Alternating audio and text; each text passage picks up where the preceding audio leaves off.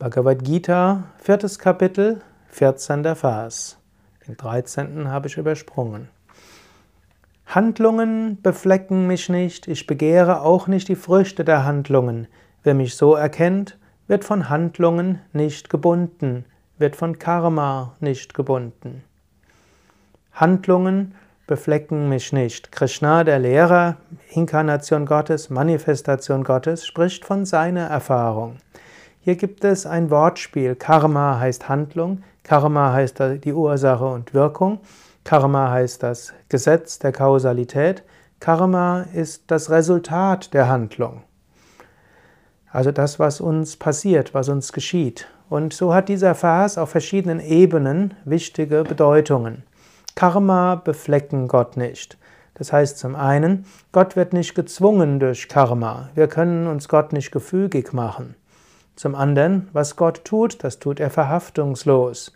Er hängt an nicht. Gut, ist natürlich sofort klar, wer würde annehmen, dass Gott an etwas hängt? Ja, es gibt schon anthropomorphe Gottesvorstellungen, wo man denkt, Gott will dies, Gott will jenes, Gott wird ärgerlich, Gott wird zornig, Gott hat vielleicht sogar Ängste. Aber so ist natürlich Gott nicht. Auf einer bestimmten Stufe der spirituellen Entwicklung mag man so denken und in früheren Zeiten, früheren Kulturen wurden Gott alle möglichen menschlichen Eigenschaften zugeschrieben. Hier sagt aber Krishna, ich werde nicht durch irgendwelches Karma beeinflusst. Ich habe keine Wünsche. Ich handle nicht, um etwas zu erreichen. Er wehrt sich gegen diese beschränkten Gottesvorstellungen.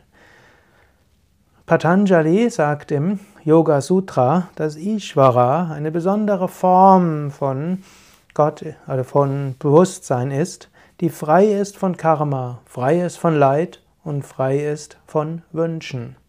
Du kannst dich also ganz offenen Herzens an Gott wenden.